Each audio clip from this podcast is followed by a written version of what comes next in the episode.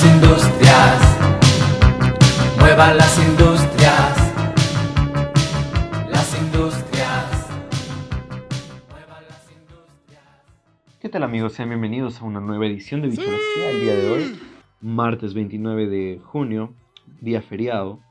Las noticias tampoco descansan, ¿sí? Así como nosotros, las noticias tampoco descansan, pero hoy tenemos una noticia que es la más importante, que vamos a estar hablando de ella. Es acerca de nuestro, tiene que ver con nuestro nuevo presidente y sus efectos sobre la economía, ¿sí? Mucho se ha estado hablando, mucho terror se le ha tenido a este señor, se le tiene todavía por el tema económico. Él no tiene sus ideas claras, aunque parece que sí, pero su partido piensa otra cosa. Se ha juntado con personas que piensan de una manera, pero en realidad la gente que lo rodea de manera más cercana no piensa igual que estos nuevos integrantes. Eso genera inestabilidad en la economía.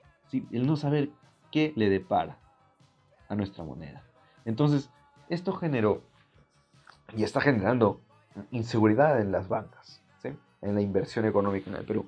Y pues, la primera víctima, vamos a llamarla así, fue hace días Julio Velarde. Este señor está a cargo del Banco Central de Reserva del Perú. Y hace días él salió en sus redes a manifestar que con este nuevo gobierno él iba a dejar su cargo en el BCRP. Su permanencia ahí ya no iba a ser algo fijo, ya no iba a ser algo estable. Entonces, era la primera baja que tenía como consecuencia el resultado de las elecciones, la presidencia de Pedro Castillo, ¿no? Pero, ¿qué pasó? El día de ayer, Pedro Castillo salió de manera pública a pedirle a Julio Velarde que continuara al mando del Banco Central de Reserva del Perú. Esto es algo extraño porque, pues, las ideas económicas que estuvo manejando Julio Velarde no irían de acuerdo a lo que Pedro Castillo propone, o en un principio propuso, ¿sí? Pero como sus ideas fueron cambiando, si no, sabemos, si esto es realmente algo auténtico o es solamente un gancho para tranquilizar a la inversión, pero la cosa es que esto fue tomado con buenos ojos no solamente por Julio Velarde, no sabemos su reacción, sino por los bancos en general, ¿sí? El día viernes, ¿qué pasa? Les explico. El día viernes 25, el viernes pasado, el dólar alcanzó su tope en comparación a nuestra moneda. ¿sí? El tipo de cambio estaba en los 3.96 soles, un dólar. ¿sí? Ese fue el tope, el punto máximo al cual hemos llegado con el dólar. Y pues ayer lunes la jornada empezaba también con ese precio, a ese costo. Pero, ¿qué pasa? Al finalizar el día, luego de estas declaraciones, el dólar baja a 3.88 tuvo una reducción de 2.8% y pues el sol se acomoda un poco más, se estabiliza. Un observatorio internacional mencionó que la moneda que más estabilizó y que más creció en el día fue el sol. Entonces, ¿tuvo repercusiones lo que dijo Castillo? Pues sí. Los bancos como que tomaron más seguridad, como que tuvieron más confianza.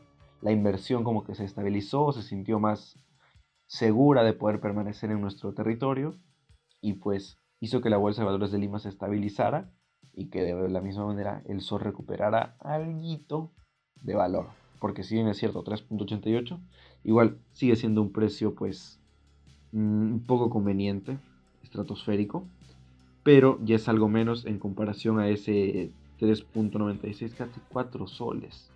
En algunas, en las redes sociales estuvo circulando una imagen en la que se decía que pues habíamos llegado a 3.99, no fue cierto, ¿sí? Nuestro extremo, nuestro punto más alto con el dólar fue 3.96, pero aún así era una cifra muy elevada.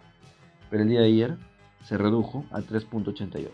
Entonces, ya depende de Julio Velarde aceptar o no esta invitación, esa solicitud que hace Pedro Castillo, aunque según Pedro Franque, el vocero económico de adoptado de Pedro Castillo, que ahora está luchando con él, dijo que pues, el futuro mandatario se iba a comunicar con Julio Velarde para poder hacerle saber de manera directa esta solicitud. Ya veremos cuál es la respuesta de Julio Velarde en los próximos días, pero de momento esta ha sido la noticia del día. Este ha sido un episodio nuevo de Bichología en el que hemos hablado un poquito acerca de la influencia en la economía y en la inversión de este nuevo gobierno de Pedro Castillo. Que tengan un buen día. Nos encontramos en una siguiente edición de Bichología.